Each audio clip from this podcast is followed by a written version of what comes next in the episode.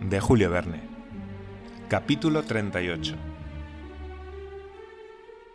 Para comprender la evocación hecha por mi tío de esos ilustres sabios franceses, hay que saber que poco tiempo antes de nuestra partida se había producido un hecho de enorme importancia para la paleontología. El 23 de marzo de 1863, los obreros que excavaban, bajo la dirección del señor Boucher de Perth, las canteras de Moulin-Quignon, cerca de Abbeville, en el departamento del Somme, en Francia, encontraron una mandíbula enterrada a 14 pies de profundidad. Era el primer fósil de esta especie sacado a la luz del sol.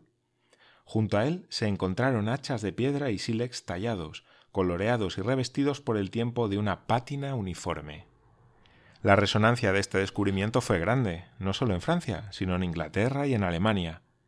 Varios sabios del Instituto francés entre ellos los señores Milne Edwards y de Cuatrefarges, se tomaron en serio el asunto y demostraron la irrefutable autenticidad de la osamenta en cuestión, y se convirtieron en los defensores más acérrimos del proceso de la mandíbula, según la expresión inglesa.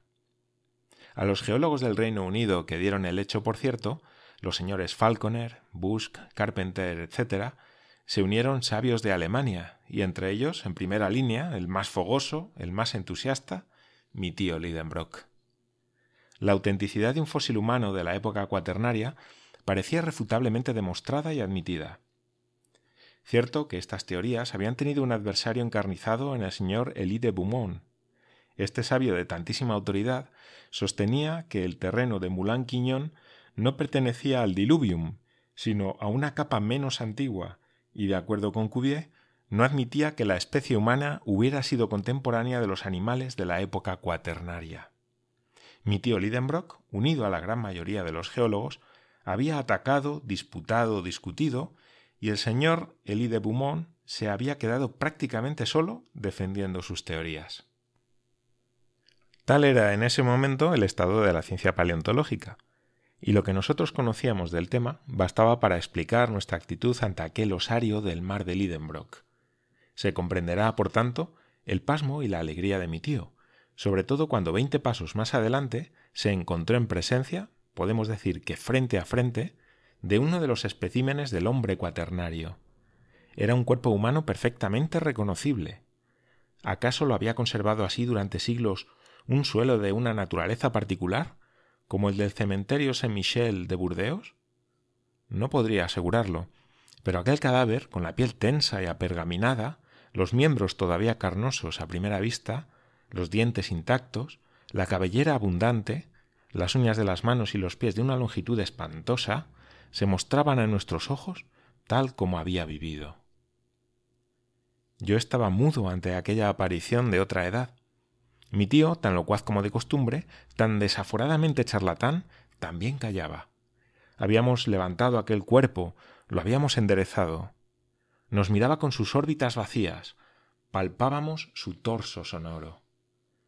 Tras unos instantes de silencio, se esfumó mi pariente y surgió el profesor Otto Lidenbrock, que arrebatado por su temperamento, olvidó las circunstancias de nuestro viaje, el medio en que estábamos, la inmensa caverna que nos contenía. Sin duda se creyó en el Johanneum, dando clase ante sus alumnos, porque adoptó un tono doctoral y dirigiéndose a un auditorio imaginario, dijo Señores, tengo el honor de presentarles a un hombre de la época cuaternaria. Grandes sabios han negado su existencia, otros no menos grandes la han afirmado. Los Santo Tomás de la paleontología lo tocarían con el dedo si estuvieran aquí y se verían obligados a admitir su error. De sobra sé que la ciencia debe tener cuidado con los descubrimientos de este género. No ignoro la explotación que de los hombres fósiles han hecho los Barnum y demás charlatanes del mismo Jaez.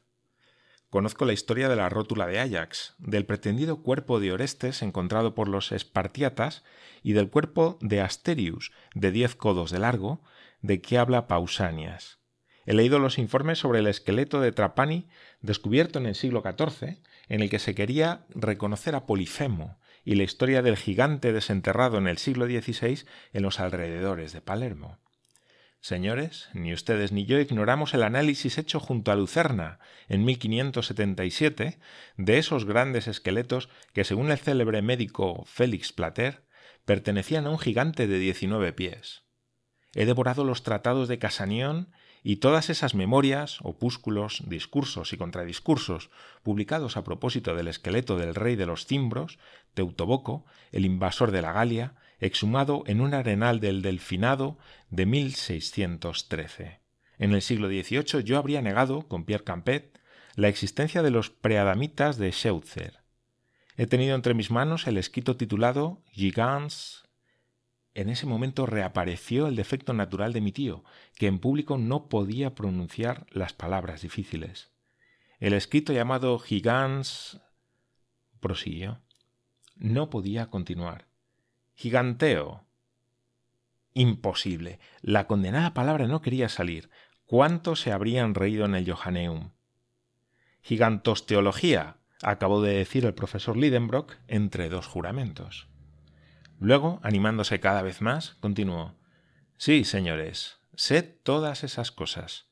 Sé también que Cuvier y Blumenbach han reconocido en esos esqueletos simples huesos de mamut y otros animales de la época cuaternaria. Pero aquí la duda solo sería una injuria a la ciencia. El cadáver está ahí. Podéis verlo, podéis tocarlo. No es un esqueleto, es un cuerpo intacto, conservado con miras únicamente antropológicas. No quise contradecir aquella afirmación. Si pudiera lavarlo en una solución de ácido sulfúrico, continuaba mi tío, haría desaparecer de él todas las partes terrosas y esas conchas brillantes que están incrustadas en su cuerpo. Pero no tengo el precioso disolvente. Sin embargo, tal como está, ese cuerpo nos contará su propia historia. Entonces el profesor cogió el cadáver fósil y lo manipuló con la destreza de un vendedor de antigüedades. Ya lo ven, siguió. No tiene seis pies de largo y nos encontramos muy lejos de los presuntos gigantes. En cuanto a la raza a que pertenece, es caucásica, sin lugar a dudas. Pertenece a la raza blanca, a la nuestra. El cráneo de este fósil es regularmente ovoide, sin desarrollo de pómulos, sin proyección de la mandíbula. No presenta ningún carácter de ese prognatismo que modifica el ángulo facial.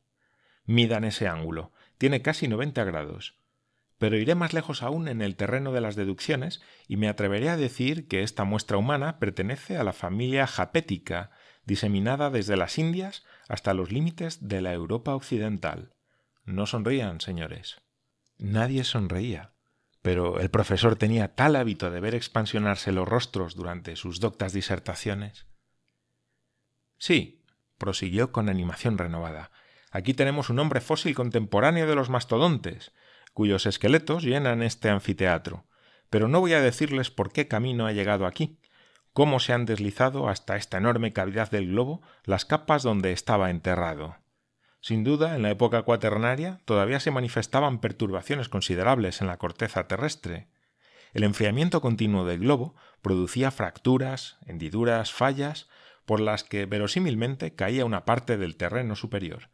No quiero pronunciarme, pero en última instancia el hombre está ahí, rodeado por las obras de su mano, por esas hachas, por esos sílex tallados que constituyeron la edad de piedra, y a menos que haya venido aquí como simple turista, como pionero de la ciencia, no puedo poner en duda la autenticidad de su antiguo origen. El profesor se calló y yo estallé en unánimes aplausos. Por otra parte, mi tío tenía razón, y personas más sabias que su sobrino se habrían visto en la imposibilidad de llevarle la contraria. Otro indicio más.